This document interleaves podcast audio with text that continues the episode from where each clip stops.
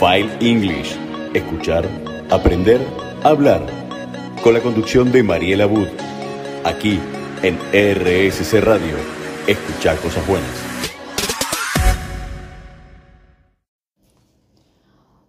Hola, hola, ¿cómo están? Buenas tardes. Bueno, quería darles la bienvenida a mi programa English File Argentina. Mi nombre es Mariela Wood y soy profesora de inglés y traductora pública de inglés. Tengo 30 años y bueno, como ya lo mencioné antes, este programa se llama English File Argentina porque soy dueña del emprendimiento de inglés English File. English File Argentina es un emprendimiento que yo creé para ofrecer clases y cursos de inglés.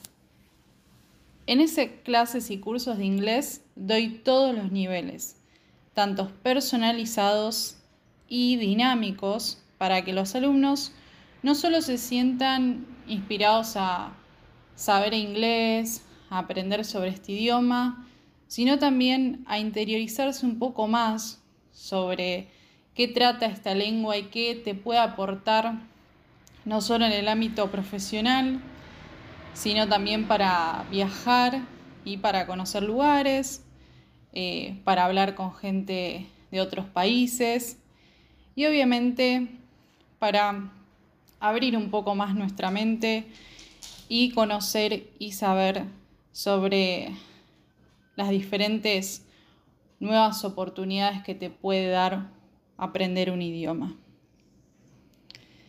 Bueno, en mi caso, a mí me empezó a, gustar mucho inglés cuando fui, mi, bueno, mi papá es, es marino mercante, por lo tanto cuando era chica muchas veces él nos invitaba a los barcos que navegaba y en uno de esos barcos llamado Greenpeace, o sea, los famosos Greenpeace, bueno, uno de ellos yo fui con, mi familia, con mi mamá, mi hermano y mi, bueno, mi papá obviamente que tenía que trabajar en ese barco.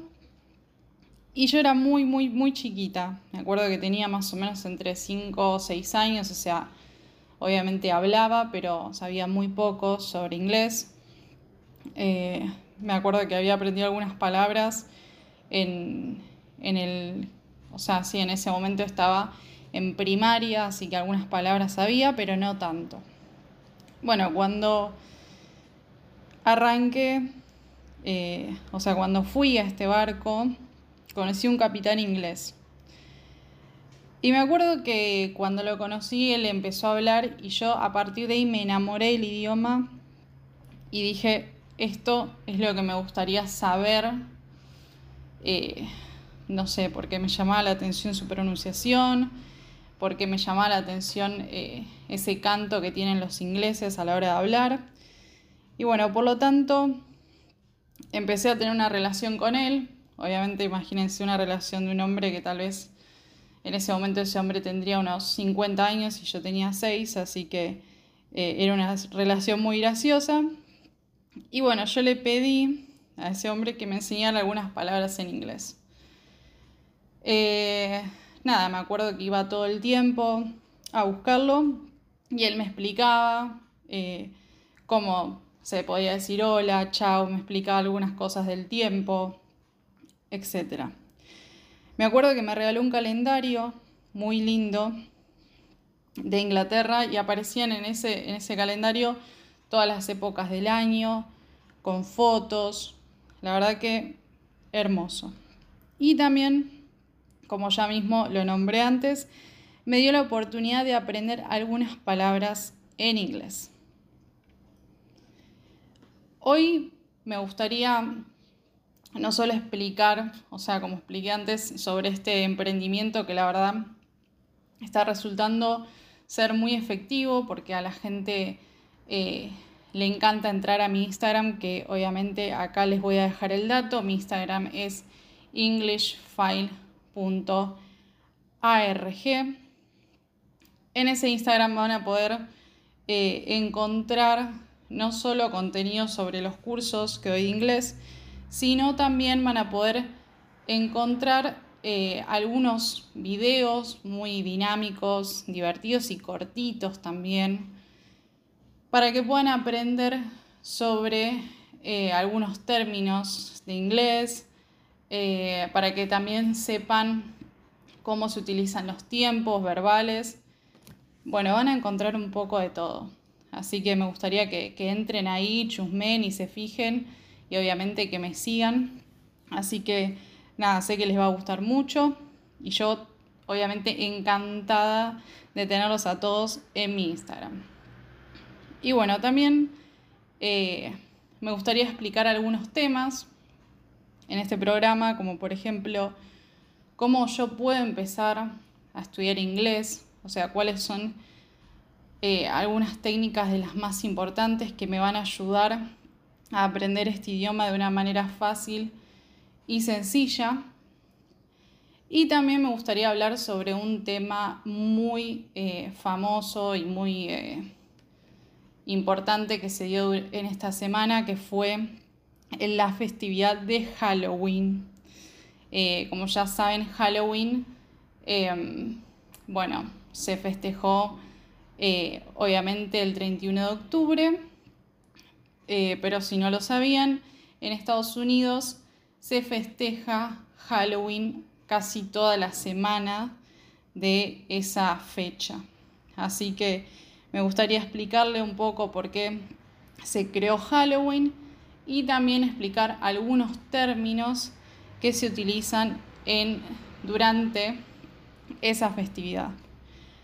Así que, bueno, me alegra tenerlos acá conmigo, me alegra que me estén escuchando y que también puedan aprender de inglés y también de la cultura inglesa norteamericana, que es eh, muy interesante y muy importante en esta época, ya que todos utilizamos eh, inglés, eh, no solo, bueno, como dije, para el trabajo, sino también para cuando viajamos.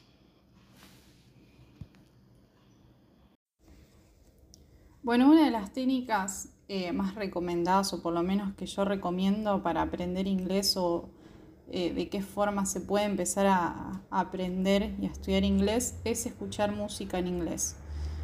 Como ya saben, cuando uno escucha música en inglés no solo se adentra al mundo de la música, que es muy linda y es muy divertida, sino también trata de buscar la traducción y el significado de las palabras que está escuchando. La mayoría de las veces uno puede tener un podcast de sus temas favoritos en inglés o una lista de temas random en inglés que te encantan. Y lo más probable es que no sepas bien si el significado de algunas palabras o no entendiste muy bien qué quiso decir el cantante, ya que muchas veces la pronunciación del cantante es difícil o también muchas veces por un tema de registro o de ritmo, el cantante va cambiando eh, su, pronunciación y hace que esto suene mucho más eh, lindo y por lo tanto eso genera algún tipo de dificultad a la hora de entender el significado de la palabra. También muchas veces por un tema de dialecto, o sea, de la zona geográfica en la que se encuentra el cantante. Por lo tanto, no es lo mismo escuchar a Harry Styles, que es un famoso cantante británico, que él tiene un inglés eh, británico bien marcado, como por ejemplo escuchar a Justin Bieber, que es de la misma generación, pero que nació en Canadá. O sea, que al nacer en Canadá tiene un eh, ritmo, digamos, una pronunciación similar al americano, pero varía en muchas palabras. Por ejemplo, los canadienses suelen pronunciar, eh, por ejemplo, las palabras house como o about como about. Eh, hay un chiste muy, muy conocido entre eh, los, los, americanos y los canadienses, que bueno, los americanos se burlan de los canadienses porque dicen que ellos pronuncian todo el tiempo la U. Y es verdad, ellos marcan mucho la U, por lo tanto en vez de decir about, dicen about todo el tiempo. O sea que cuando escuchen una canción no solo van a ver que lo interesante es eh, saber sobre las palabras de, que existen en, inglés, sino también las diferentes pronunciaciones y dialectos que eh, se encuentran en inglés, tanto el dialecto británico como el dialecto estadounidense o el, dialecto canadiense en el caso del cantante Justin Bieber. Y también es una técnica muy divertida que está eh, en nuestras manos, o sea, nosotros estamos todo el tiempo con, el celular o estamos viajando en el auto, por lo tanto podemos poner música en cualquier lugar, podemos poner música de cualquier estilo, del estilo que más nos guste y aprender este idioma que es muy eh, eficiente y nos ayuda mucho a podernos eh, desarrollar no solo como, como estudiantes, de inglés, sino también como buenos profesionales.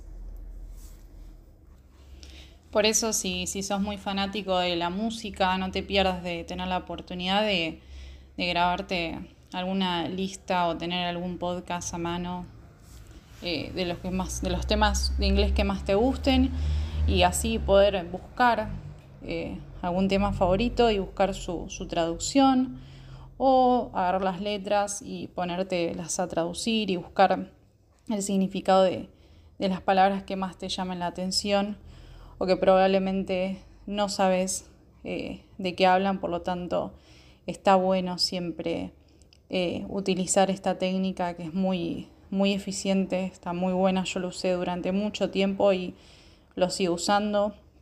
Hasta a veces uno ya cuando estudia tanto un idioma eh, lo hace inconscientemente. O sea, vas escuchando una canción y vas entendiendo qué es lo que quiso decir el cantante y también qué es lo que quiere transmitir.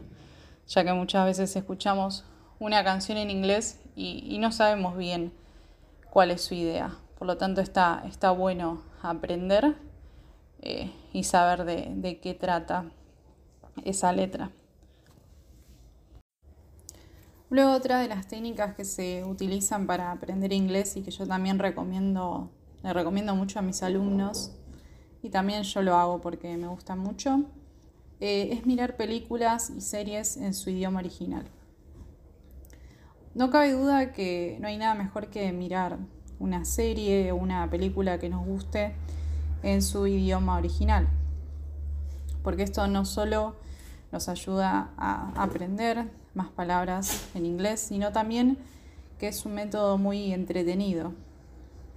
Por ejemplo, cuando vemos películas o tenemos la posibilidad de, conocer eh, el inglés eh, que se escucha de verdad en, la vida real, eh, no solo aprendemos las expresiones más usadas, sino también vemos en la manera que se utilizan estas expresiones y en qué tipo de contexto.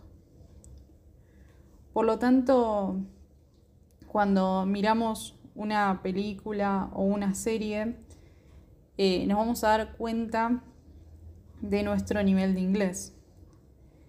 Eh, algunas películas nos va a resultar mucho más fáciles eh, porque obviamente hablan sobre temas básicos y algunas películas puede que, nos resulten un poquito más eh, complicadas a la hora de, entender su, su significado o el tema que abordan. Por lo tanto, lo que yo recomiendo cuando vas a mirar una película o una serie en su idioma original, si sos muy principiante, al principio es mejor poner subtítulos y buscar una película que te resulte fácil o también una película que eh, vos eh, hayas visto muchas veces y entiendas muy bien, eh, bueno, por ejemplo, no sé, sepas los diálogos de memoria o entiendas muy bien el tema que tratan. Por lo tanto, eh, me parece que eh, mirar y ver una serie con los subtítulos cuando estás aprendiendo un idioma es una manera muy copada eh, de poder aprender y ampliar tu vocabulario en la lengua inglesa. Y algo que recomiendo mucho para enriquecer tu vocabulario en el inglés es que siempre dispongas, eh, o sea, siempre que te dispongas o que estés predispuesto a ver una película o una serie en inglés, tenía a mano una libreta o tu celular para ir anotando aquellas palabras o expresiones que no entiendas. Más tarde puedes consultar las dudas y así no tenés que estar interrumpiendo o parando la película para eh, saber el significado de las palabras. También un truco que te puedo dar es que si escribís estas palabras en papel, está comprobado que tu mente las retendrá mejor. Así que si estás dispuesto a aprender inglés eh, utilizando esta técnica, te recomiendo que una forma divertida y amena de aprender inglés es viendo películas y series y que también eh, es una actividad que se puede utilizar tanto en nuestro tiempo libre eh, como bueno, cuando llegamos a casa y queremos desconectar un poco.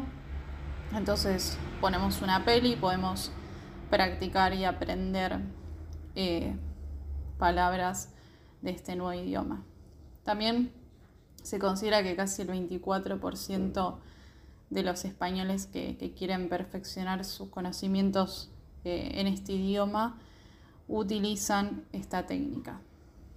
Por lo tanto, si vas a, ver películas y series en su idioma original, bueno, te recomiendo que escojas eh, la película o la serie más adecuada a tu nivel de inglés. También que disfrutes viendo esa película en inglés.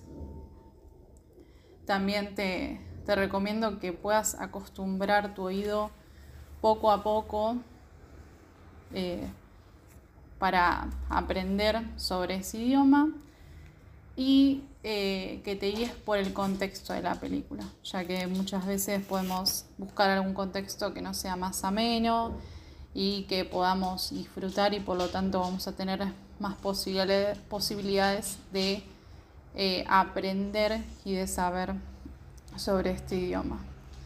Y también te recomiendo que tomes notas y que puedas enriquecer tu vocabulario. File English. Escuchar, aprender, hablar. Con la conducción de Mariela Wood. Aquí en RSC Radio. Escuchar cosas buenas. Y ahora me gustaría hablar sobre Halloween.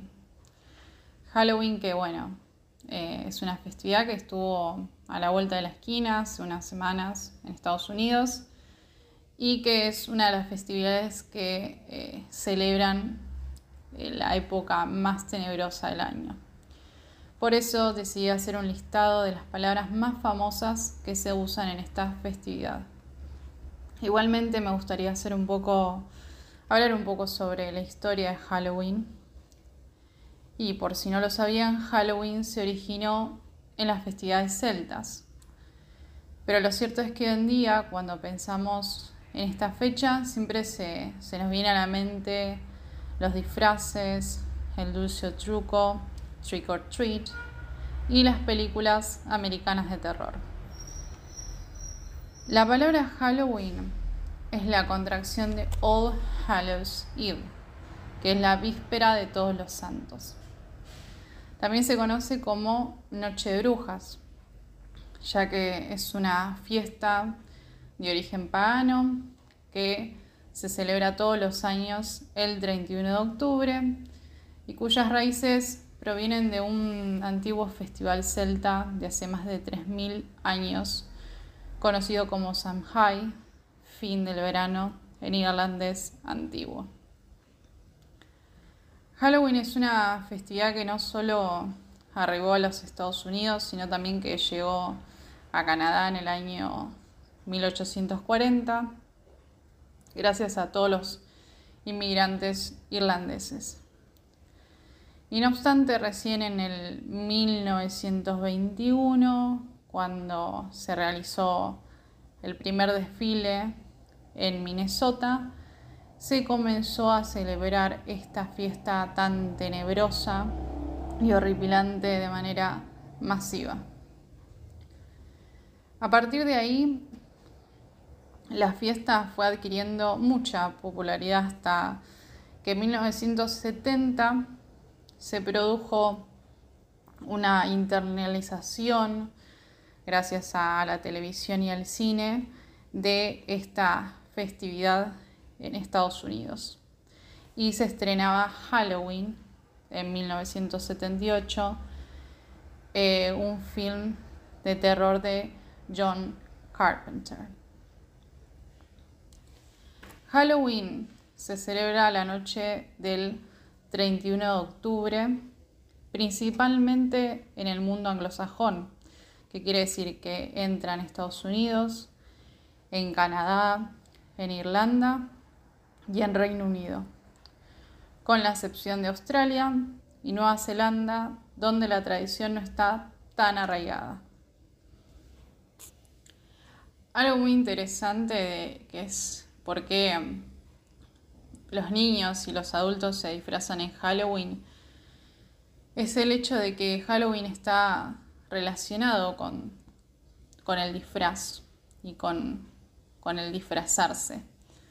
También es algo que, que, se remonta a la época celta y se cree que utilizando los trajes y las máscaras ellos eh, lo hacían porque tenían la necesidad de ahuyentar a los fantasmas o a los espíritus malignos.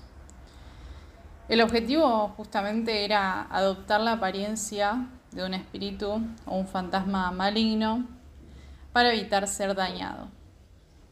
Por ejemplo, en Escocia, los hombres jóvenes se vestían de blanco y llevaban máscaras, aunque también podían llevar la cara pintada de negro. Por lo menos en mi opinión, en cualquiera de los casos me parece súper aterrador este, este dato. Y, otro dato muy aterrador que, me hace acordar mucho a las películas de terror, a las famosas películas americanas de terror cuando ves eh, la imagen de, los nenes tocando a la, puerta y están disfrazados y, tal vez aparece alguien que, no resulta ser real. bueno, eh, voy a hablar justamente sobre esa frase trick or treat porque es tan conocida. O sea que seguro a todos nos suena esa imagen de, los niños tocando la puerta disfrazados y diciendo dulce o truco. Si elegís trato, simplemente tenés que darles caramelos, o sea, trato o dulce, tenés que darles caramelos y ya está todo solucionado. Pero ojo, si elegís truco, prepárate porque te harán alguna pequeña broma o te van a hacer algo que no va a estar tan bueno para vos. Pero ¿dónde viene esta, esta expresión dulce o trato? Como sabrás, también data, o sea, es de la época celta. Y los celtas creían que, que la noche de Halloween todos los entes procedentes de todos los reinos espirituales podían vagar por la tierra como quisieran. Uno de esos entes era el temido Jack o Lantern, que significa Jack el Tagaño. Si lo buscan en Google van a encontrar a un hombre de traje con, una, con un pumpkin en la cabeza, que es una calabaza. Vieron que ellos eh, tienen muchas calabazas en esa época del año y le hacen imágenes en las calabazas, bueno, van a encontrar a, un hombre con traje y con una calabaza en la cabeza. Ese es Jack el Tacaño. Y Jack el Tacaño era un espíritu que visitaba aldeas y pueblos y tocaba las puertas y daba a elegir entre dulce o trato. Obviamente en esa época se decía que era mejor pactar con él y hacer un trato, ya que de lo contrario él usaría los poderes que tenía para maldecir la casa y a todos aquellos que habitaban en ella.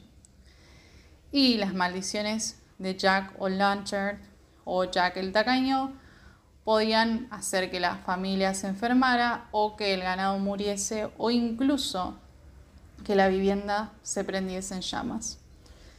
Por eso se utiliza la famosa frase dulce o trato en Halloween. Así que este dato, no menos de color, me parece sumamente aterrador, pero interesante a la vez para saber por qué los ingleses y los estadounidenses utilizan estas frases, por qué se disfrazan, por qué celebran Halloween. Por eso, hablar de Halloween es hablar en inglés. Y qué mejor que saber algunas palabras de las más espeluznantes. Bueno, ahora me encantaría que te armes de valor y que puedas aprender lo que te preparé para hoy. Si algo típico de Halloween son los monstruos y personajes que se asocian con esta festividad. Y ahora te voy a dejar algunos de los más conocidos. El primero, por ejemplo, Ghost, que significa fantasma. Luego tenemos Vampire, vampiro. Mami, momia. Luego uno que da mucho miedo hace años, el hombre lobo, que su traducción es werewolf. Demonio, devil. Skeleton, esqueleto. Ghoul, espíritu maligno. También unas mujeres que eran conocidas por, por ser muy inteligentes y que vivían en el bosque y sabían mucho sobre la naturaleza eran las brujas. Bruja en inglés es witch. Luego tenemos spider, que es araña. Y no estamos hablando del conocido Spider-Man, sino de las arañas que los americanos suelen colgar en sus casas como parte de la decoración. Luego tenemos wolf, que es el, lobo también, o sea, no solo tenemos werewolf, que es el hombre lobo, sino también el lobo solo, que es wolf. Y zombie, zombie en inglés. También para poder vivir Halloween al máximo, necesitas usar palabras básicas con las que podrás, aunque sea, tener todo bajo control durante la noche más tenebrosa. Por eso te traje algunas palabras y objetos típicos de Halloween en inglés. Bueno, una frase que, es muy utilizada por los niños cuando se acercan a pedirle dulces a sus vecinos es trick or treat, que significa dulce o truco. Luego tenemos las calabazas que se utilizan para hacer caras. Estas calabazas se denominan pumpkin. Luego las máscaras. Se dice que en aquella época, en la época celta, en, sus festividades se, se utilizan las máscaras para alejar a los fantasmas o para que no sean reconocidos. Estas eh, máscaras se denominan, bueno, se traducirían como masks en inglés. Luego tenemos también costume, que es el disfraz. Eh, también les traje este término porque está muy relacionado a los trajes que se utilizan en esta fecha. Luego tenemos Haunted House, que es la, casa encantada. Asimismo, eh, algunas sensaciones que tenemos cuando vemos una película o vemos los disfraces que usan las personas que desfilan en el divertido, increíble parque Universal. Podemos decir, por ejemplo, spooky, que significa escalofriante, chills, escalofríos, también algunos objetos que podemos encontrar allí, por ejemplo, skull, calavera, blood, sangre, cemetery, cementerio, graveyard, tumba y otros objetos que están relacionados a las brujas, por ejemplo, potion, pócima, o los objetos que utilizan los niños o que piden los niños cuando van a visitar a sus vecinos, que bueno, estos dulces se denominan candy en el caso del inglés americano, candy significa caramelos, y en el caso del inglés británico que es sweets, que significa dulces.